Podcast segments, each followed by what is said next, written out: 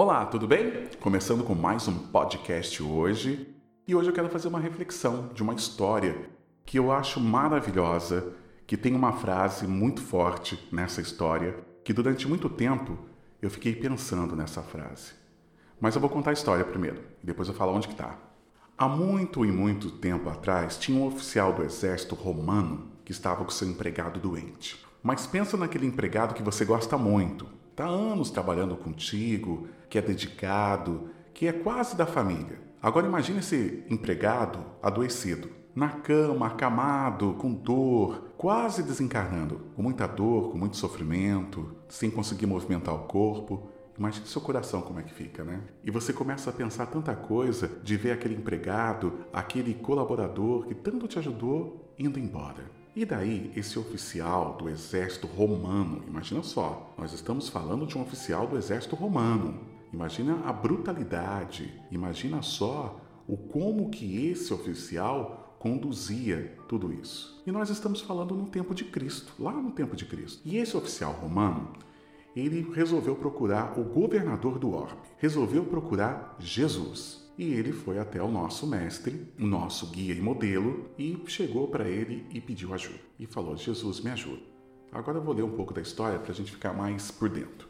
Naquele tempo, quando Jesus entrou em Cafarnaum, aproximou-se dele um oficial do exército romano e fez-lhe um pedido: Senhor, o meu empregado está em casa, deitado e sem poder mexer, num sofrimento horrível e daí o governador, olhando com tanto carinho, disse para ele: Eu vou lá curá-lo. Fique tranquilo, eu vou lá. Mas o oficial respondeu: Isso não, senhor. Eu não mereço que entres em minha casa, mas que digas uma palavra e meu empregado será salvo. Eu vou repetir isso.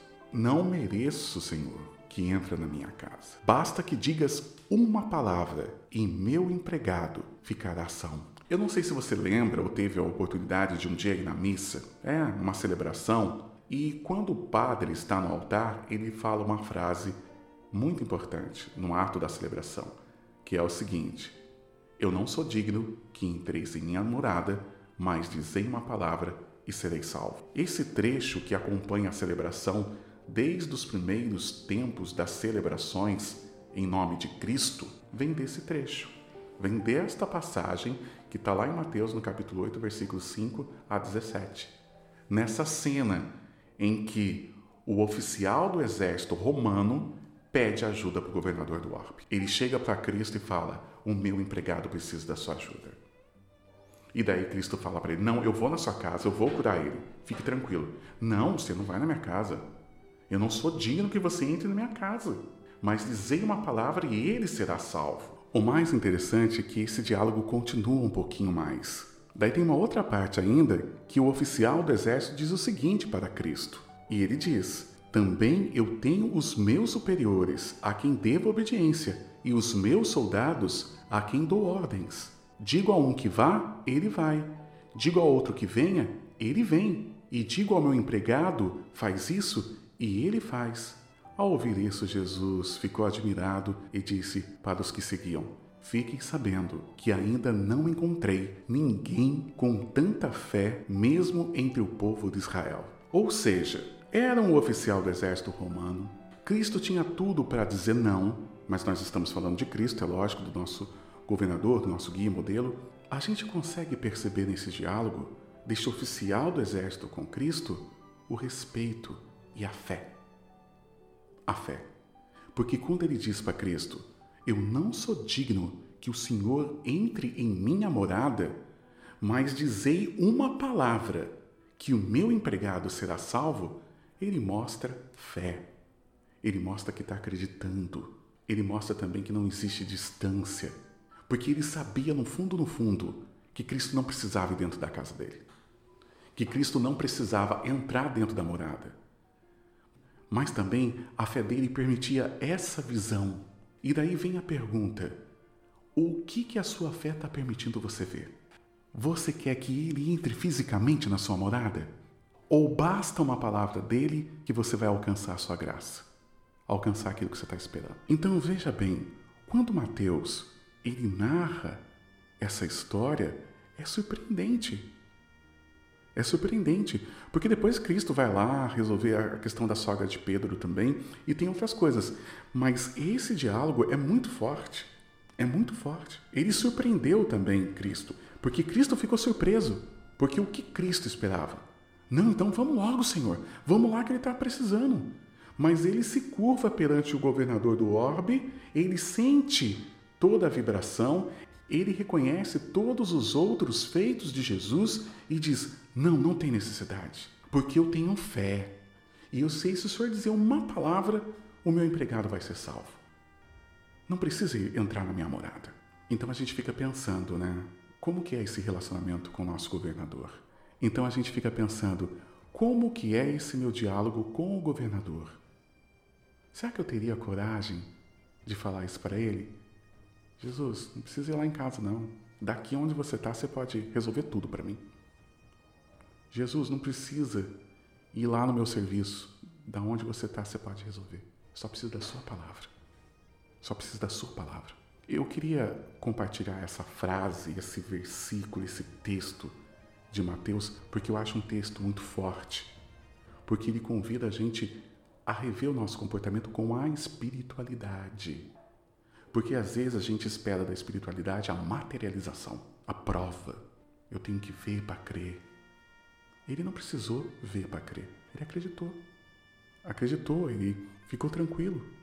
Ele sabia que ele podia confiar. Sabia que podia confiar. E ele confiou, né? E ele confiou.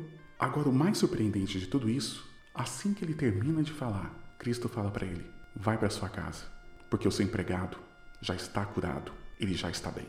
Então você percebe, o oficial do exército romano nem virou as costas. Na frente do governador, ele já recebeu a cura do seu empregado. É fé, gente. A gente está vendo tanta coisa acontecendo à nossa volta, tanta notícia que você recebe, tanta informação. Vamos dar oportunidade para a espiritualidade se manifestar na nossa vida, nos ajudando, nos orientando, nos guiando igual o oficial romano falou para o governador: Não, não precisa ir, eu acredito. Temos que acreditar, assim como esse oficial romano acreditou. Eu não sei o tamanho da sua dor, eu não sei o tamanho do seu sofrimento, eu não sei qual o problema que você está vivendo nesse momento, mas o que eu tenho para compartilhar contigo é isso.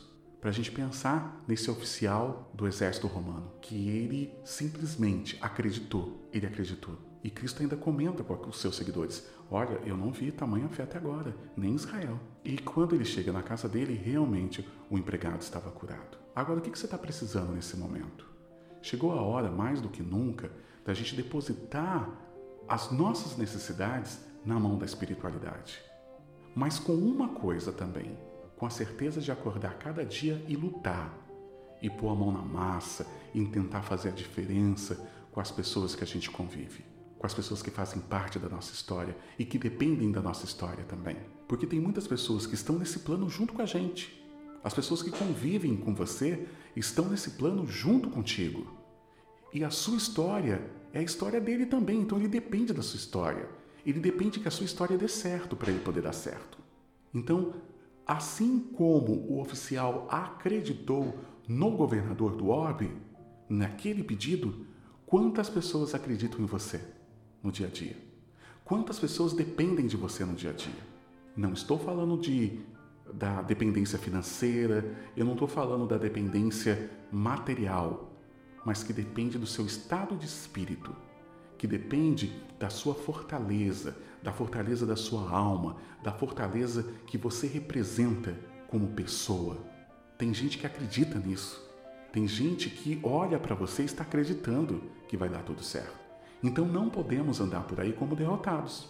Temos que ter essa esperança que o oficial do exército romano teve, que Cristo está com a gente, que o seu mentor está com você e que a espiritualidade está com você. Como Emmanuel fala, as dores, as nossas dificuldades, as nossas provas, elas servem de ponte para a gente alcançar a luz, para a gente alcançar a luz, porque ganhamos resiliência, ganhamos força para às vezes aconselhar pessoas que estão passando pelo que você passou. Então eu peço para você que, mediante a sua dor, a sua dificuldade, que sempre você pense nisso. Por mais que às vezes você ache que você não é digno, Né? Porque às vezes a gente pede, a gente acha que a gente não merece.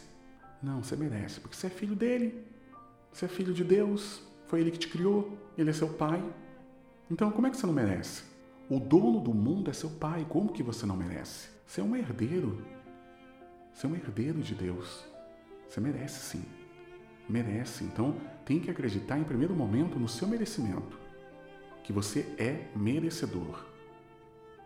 A gente tem que acordar de manhã, abrir os nossos braços para a espiritualidade, para Deus, para o nosso governador do orbe, para a nossa mãe Maria, abrir os nossos braços e dizer: Olha, eu às vezes acho que eu não sou digno, que eu não mereço, mas eu sei que vocês estão comigo.